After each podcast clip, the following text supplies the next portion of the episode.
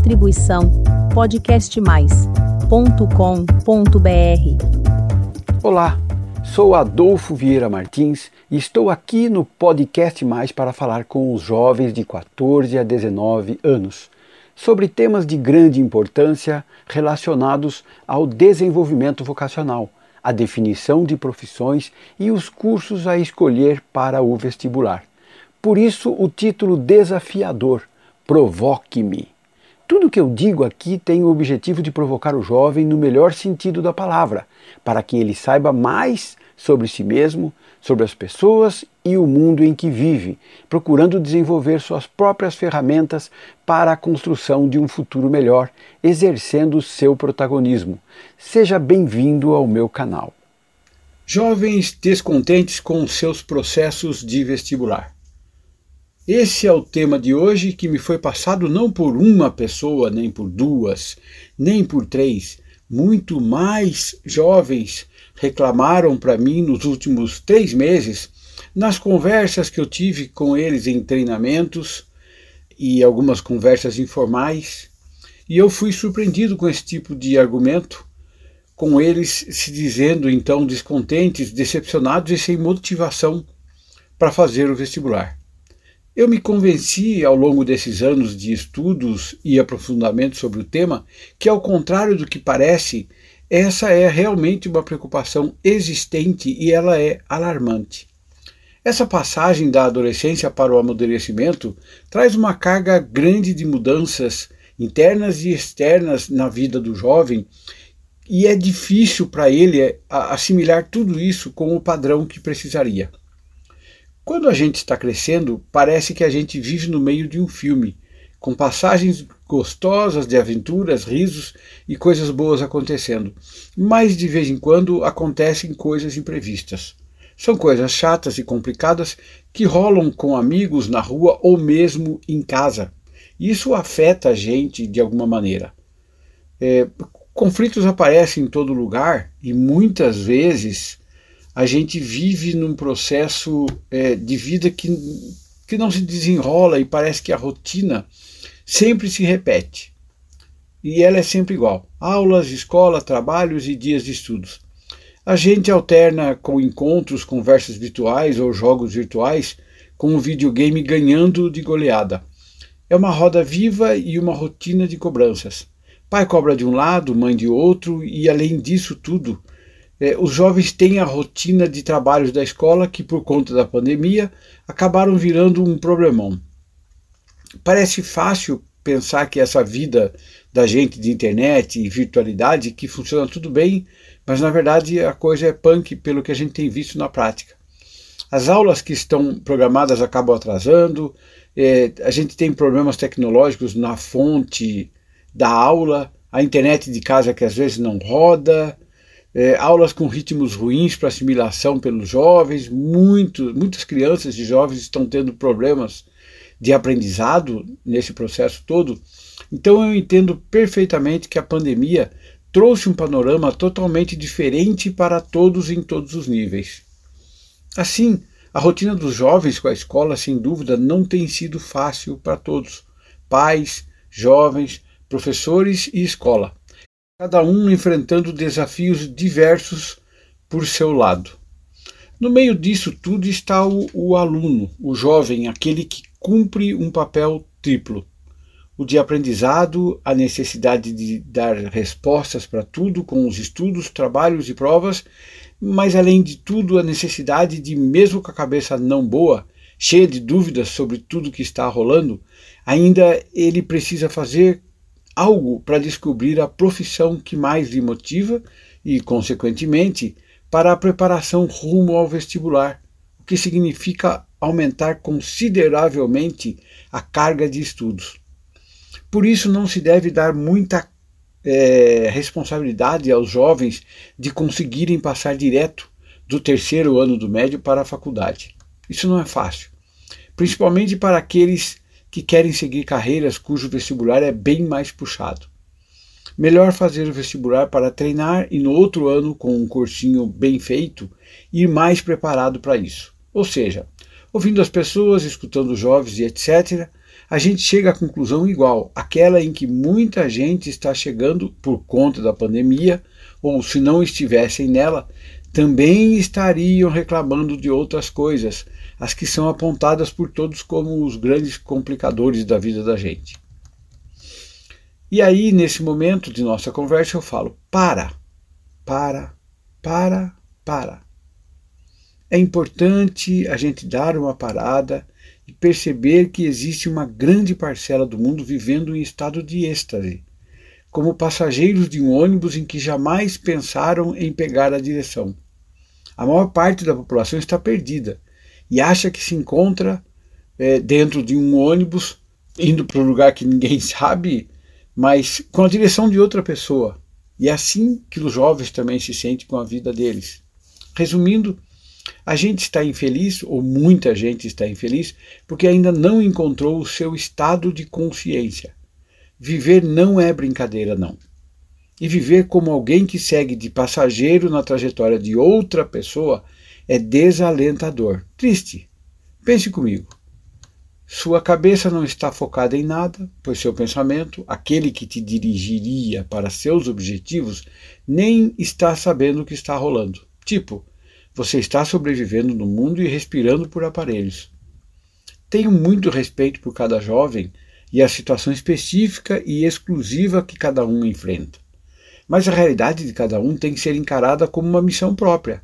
Ninguém consegue ter a noção do que é a vida de uma outra pessoa, pois ela só conhece e vive dentro de sua própria história. Eu acredito muito na sincronicidade, nas coincidências que fazem com com que pessoas nos ajudem e que ao longo da vida a gente acaba, acabe recebendo ajuda de muitas pessoas improváveis. Pois o fato é que qualquer ser humano que vê um jovem se esforçando para realizar um sonho, conduzindo uma vida focada e disciplinada, acaba dando uma ajuda. Minha experiência me mostrou que, apesar de muita gente achar que em toda situação sempre pode existir muitas maneiras de se pensar sobre ela como solução, na verdade, na prática, só há duas soluções que a gente pode tomar: receber o que acontece e deixar tudo como está, ou receber o que acontece e, caso não goste, a gente começa a trabalhar uma maneira de modificá-la. Eu acredito em consciência, reconhecimento e ação para modificar, apesar de ver gente que só reclama da sua realidade e das pessoas que vivem nela, mas não movem uma palha para modificar aquela situação. Eu acredito no poder que cada pessoa tem de mudar a sua vida. Esse poder não é dos outros, é só dela mesma. E é essa a primeira lição que nós, humanos, devemos aprender. É inteligente usar a cabeça para saber a situação que você está vivendo e quando ela não é boa.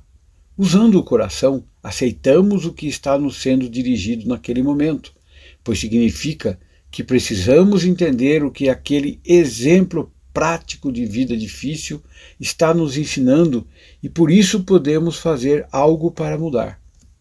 Mas isso não é instantâneo, não é num estalar de dedos.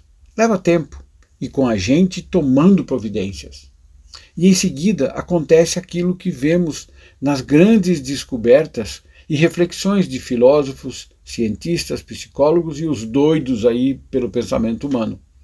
Cada um de nós está dotado de uma vontade incrível de sonhar, de viver e de prosperar. Nossos corações estão cheios de desejos, paixões, intuições, coragem, bravura e resiliência. O coração não é fraco, não, pois ele tem tudo isso mesmo. Por isso, cada um de nós é dotado de uma grande força para viver e perseverar, apesar de ter muita gente dizendo o contrário. A diferença básica entre seres humanos é que os sonhos precisam de ação. Sonhos geram pensamentos que se transformam em desejos e objetivos, gerando energia fluindo em direção deles. Tem gente que sonha e não corre atrás, o que, portanto, não gera energia. Tem aqueles que sonham e já vão andando em direção ao objetivo, com foco e determinação.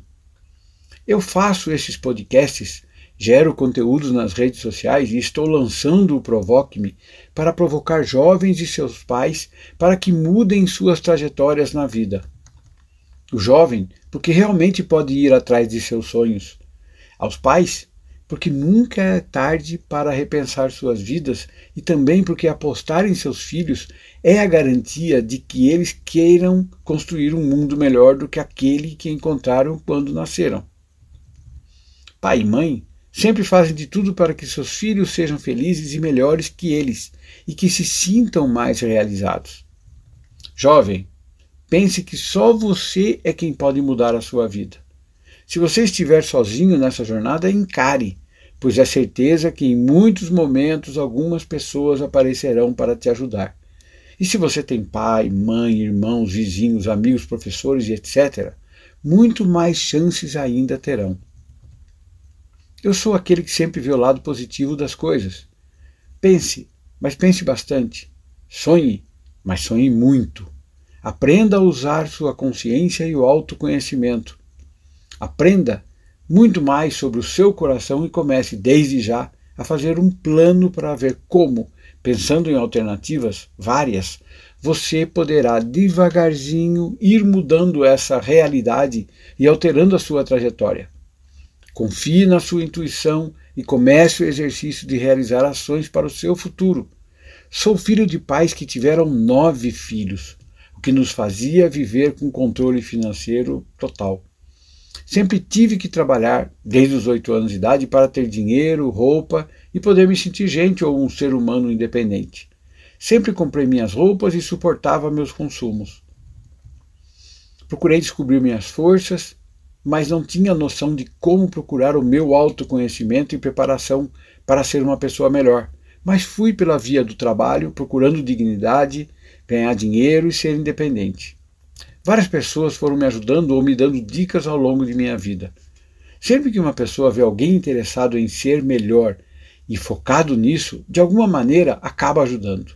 Então, Independente das dificuldades que eu tinha desde criança, com educação muito severa, com falta de incentivos, sempre recebendo críticas, ouvindo que eu não teria tantas oportunidades e que não deveria pensar alto, mesmo assim, eu fui procurando meus caminhos e consegui sempre obter destaque em todos os lugares em que trabalhei. Se eu e meus irmãos não tivemos dinheiro de nosso pai para pagar a faculdade, isso não foi o que nos impediu de fazer os cursos que desejamos. Ele nos deu a noção dos valores que deveríamos seguir e nos ensinou a resiliência para a luta pelo trabalho, nunca ficando de olho no que fosse dos outros. Foi trabalhando de dia e estudando à noite que nós fizemos o ensino superior e alguns até pós-graduação. Então, aos jovens que têm problemas em casa e que por isso pensam em perder o entusiasmo pela vida, eu posso dizer: o seu sonho, os seus valores e a sua vontade de mudar para melhor são o grande combustível, os motivos que você tem para lutar e seguir em frente, alimentando seus sonhos e correndo atrás deles. Acredite, você pode realizar os seus objetivos e nunca deixe de trabalhar neles.